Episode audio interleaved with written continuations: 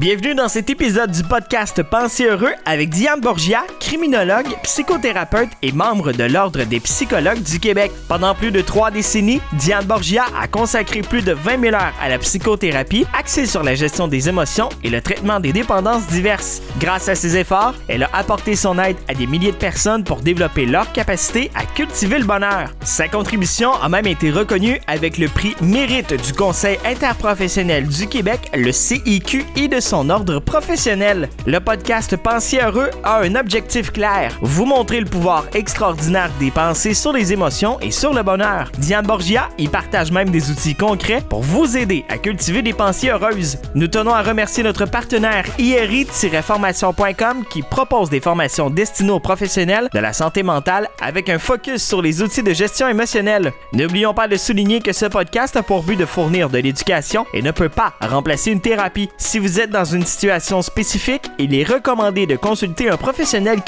Nous espérons que cet épisode vous apportera de nouvelles perspectives. Bonne écoute! Eh bien, c'est l'heure d'accueillir Diane Borgia, criminologue, psychothérapeute, auteure, conférencière et formatrice. Bonjour Diane. Bonjour Michel. On peut parler de votre site internet peut-être au début si les gens veulent aller consulter euh, des oui, choses. plus des- d'informations Oui. sur mes activités professionnelles ou tout simplement aller voir. euh, il y a beaucoup de sujets que j'aborde, entre autres euh, sur la dépendance, les émotions, beaucoup de vidéos. Alors tout ça, c'est disponible au www.dianeborgia.com. D'accord. Ceci étant dit, nous allons parler aujourd'hui de quelque chose qui est vraiment triste quand, quand ça arrive dans une relation amoureuse.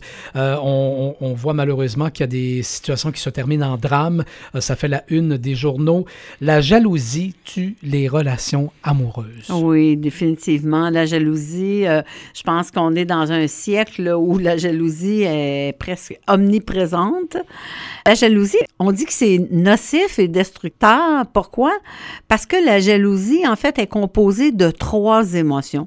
Vous vous souvenez quand j'ai parlé dans une de mes chroniques, j'ai parlé d'anxiété? Oui, Et je disais dans cette, écr- dans cette chronique que l'anxiété est composée de deux émotions, peur et impuissance. oui. Alors, cette fois-ci, lorsqu'on parle de jalousie, on parle de trois émotions. On va parler d'anxiété, de colère et Oui. d'infériorité.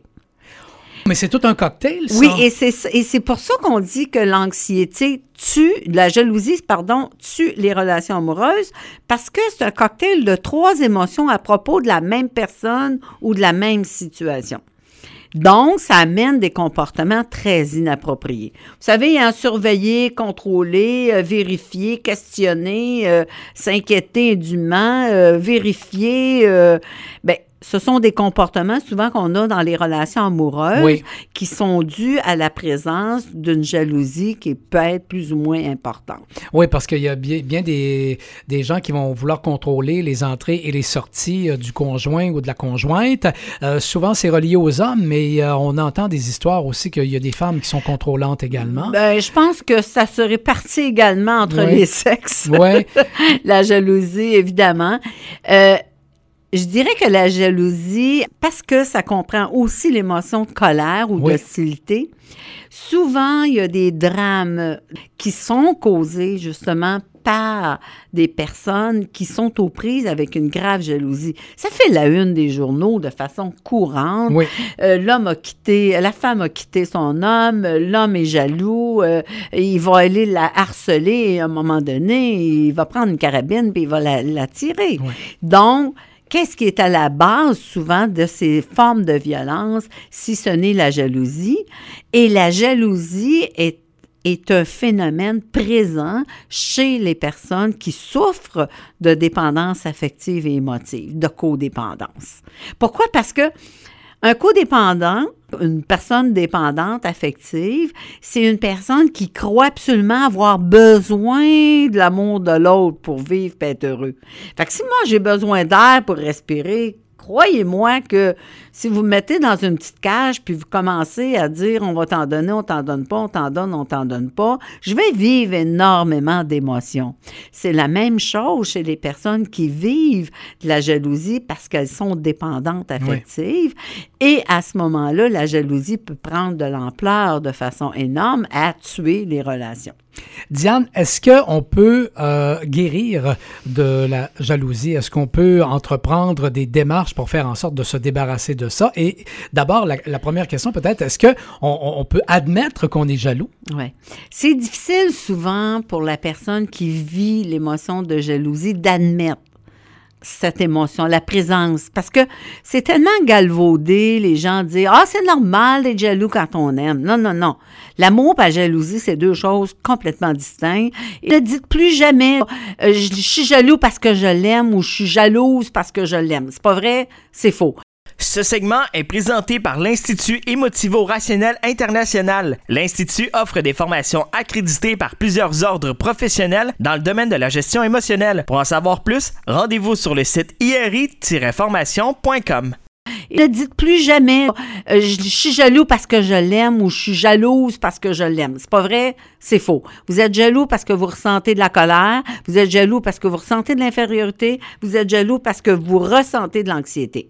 Vous savez, euh, par rapport à la même, même personne. Bon, ma blonde, elle s'en va, euh, je sais pas, moi, un souper entre. OK? Si je suis un gars qui me dit, oh, je suis jaloux, je ressens de la jalousie, c'est parce que, un, j'ai peur que ma blonde, hein, je suis anxieux parce que j'ai peur que ma blonde me trompe. Euh, deux, euh, je me sentirais bien inférieure si on en trouve un plus beau puis un plus grand que moi. Et puis trois, ben, je serais bien en colère si ça arrivait. Hein? Il faudrait pas que ça arrive. Voyez-vous que les trois émotions sont présentes. Donc, comment faire pour vraiment briser le cercle vicieux de la jalousie?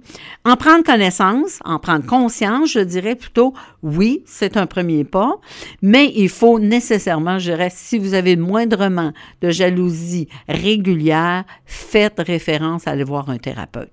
Pourquoi? Parce qu'en dessous de ça, il y a des problèmes liés à l'estime de soi, à la dévalorisation. Il y a des problèmes liés aux dépendances. Il y a un problème lié à la dépendance affective.